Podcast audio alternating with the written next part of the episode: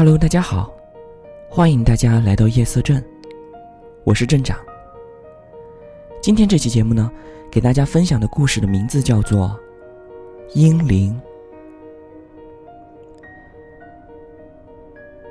其实讲这个故事之前，我想说，女人最好不要经常打胎，因为每个胎儿都是有灵魂的，经常反复的做掉胎儿。不仅对自身有很大的影响，还很有可能招来报应。相信大家都看过林正英师傅演的鬼片，在此就不提片名了。里面讲述了一个女人屡次的流产，最后遭来了报应。首先交代一下事情发生的时间。这件事儿发生在八十年代初期。地点是黑龙江省的一个边陲小城。方国庆和老婆邓玲都是矿务局机关的干部。两个人结婚五年了，一直没有要孩子。不是不想要，而是没有人给看。他们俩都是南方人，大学毕业后，双双分配到了这里。为了工作，不得不一再推迟生育计划。五年来，邓林人流了三次，引产了一次。他们邻居有个姓张的老太太知道后，每次见到方国庆两口子，就说他们不能老这样了，造孽呀。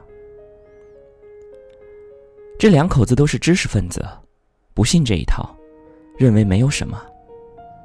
直到有一天晚上，让他看到了他无法解释的一幕。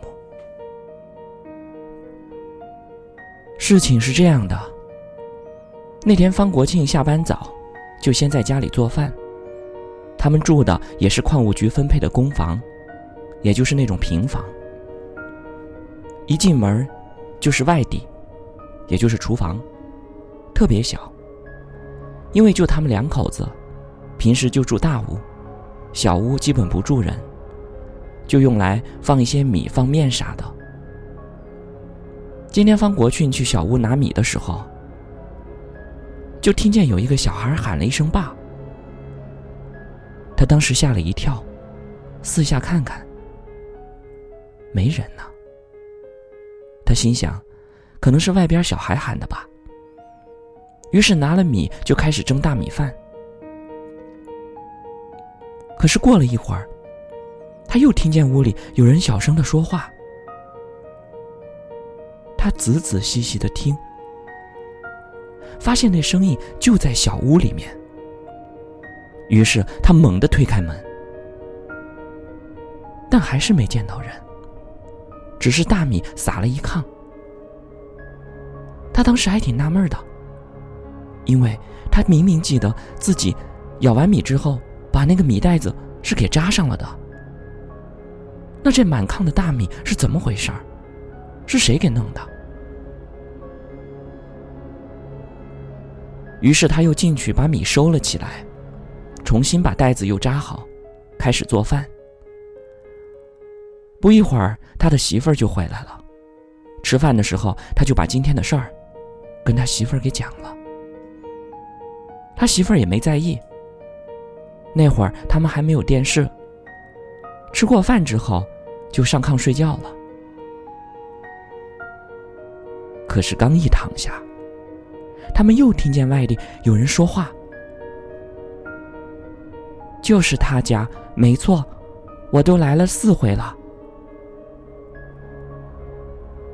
那你想咋整？咋整？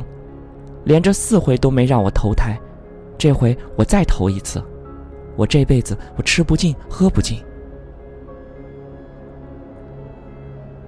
这一次。他们两口子都听见了，吓得谁也不敢下地，蒙着个被子，两人抱到一块儿也不敢睡觉。后来又听了一会儿，发现没声音了。方国庆仗着胆子下了地，到外面看了看，发现没啥人。这时候两个人才安心睡了。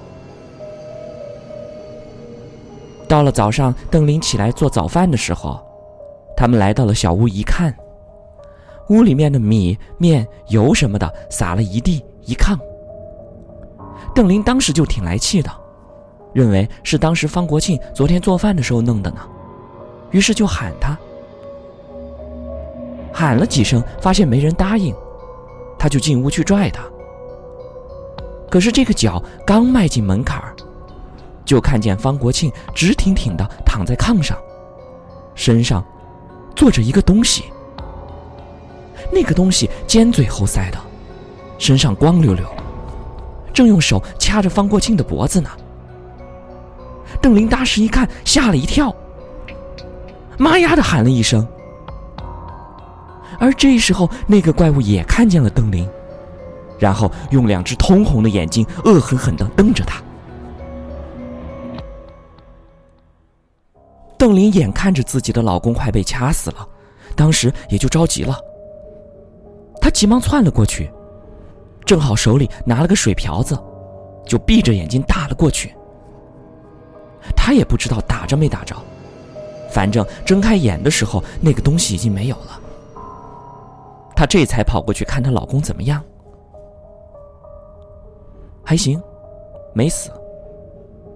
就是两眼直勾勾的看着天棚，叫他也没反应。邓林当时吓得不行，赶紧叫邻居来帮忙，把方国庆送到了矿务局医院去了。到了医院，大夫给查了个遍，也没查出什么毛病来，最后就说是脑神经有问题，就让住院。在医院里住了四五天。方国庆也没见好，还是两眼发直，不吃不喝，也不说话。邓林一看这也不行啊。而这时候，隔壁床的有一个家属，跟他说：“哎，我看着你家掌柜的，不像是什么实病，好像是冲着什么了。”邓林一听，当时心里有点半信半疑。就说道：“能是吗？”然后这人就说：“你到三清观去看看吧，那里有个张道长，挺厉害的，你去看看吧，别耽误了。我看你们家掌柜的挺严重的。”邓林第二天一大早就到了三清庙，看见偏殿一角坐着一个老道，他刚要说话。就看见他用很凌厉的眼神看着邓林，也不见他说话。邓林很纳闷心想：这人怎么这样？可是就在这时候，他听见张老道厉声的说道：“该投胎你不去，还敢上这儿来？你不怕我收了你？”本来这个偏殿就黑乎乎的。再加上老道这没头没脑的一句话，让邓林浑身的汗毛都竖了起来。他当时就愣在那儿，也不敢往前走。这时候，老道又冲着邓林说道：“没事儿了，那个畜生走了。”紧接着，老道细细的告诉邓林：“我知道你们家的事儿了，你造孽太多，把自己的亲生骨肉。”扔到了荒郊野外，都难怪他们来找你。你这事儿我不能管，你回去吧。说完，他就出去了。邓林在那儿愣了一会儿，赶紧跟了出来，跑过去对着老道哭着说道：“你救救俺们吧，俺们年轻不懂这些，现在我家他就快在医院里死了。”老道背着他站了一会儿，叹了一口气，然后对他说道：“该着的东西你躲不过去，他这辈子可能就这样了。真魂儿已经被那畜生勾走了，没办法，我给你个葫芦，你拿回去挂在门上。你们俩本来有三子一女的命，现在让你们自己整的，以后就孤苦到老，作孽呀！”听了之后，心里也很不是滋味，拿着老道给的葫芦，谢过了老道，就回到了医院。刚走进病房，就听见护士说道：“哎，真邪门了，刚才还不能动呢，我这一转身，他就能下地了，还喊饿。”邓林这个时候已经到了病床跟前儿，护士见他回来了，就跟他说道：“哎，你快看看你们家这个吧，连针都没拔，蹦起来就往外走，我们好几个才拦住他。”这时候，邓林发现方国庆双眼发直，嘴里流着哈喇子，跟个傻子没啥区别。邓林听了老道的话，现在心里也明白，他是因为真魂不在了，才会这个样子。也许回家能稍微好一点。想到了这儿，他跟护士说：“我们不住了，我们要出院。”回到了家里，邓林把老道给的葫芦就挂到了门框上。说来也怪，从医院回来以后，刚进家门，方国庆的病就好像好了一点也能认出他了，也知道吃喝了。但是得有人喂他，他才吃。拉屎撒尿的也得有人伺候，就跟刚生下来的小孩似的。当天晚上，邓林做了个梦。他梦到方国庆从外面进来，后面还跟着一个人。他不认识。只见方国庆对他说：“我要走了，孩子给你留下了，以后你们娘俩过吧。”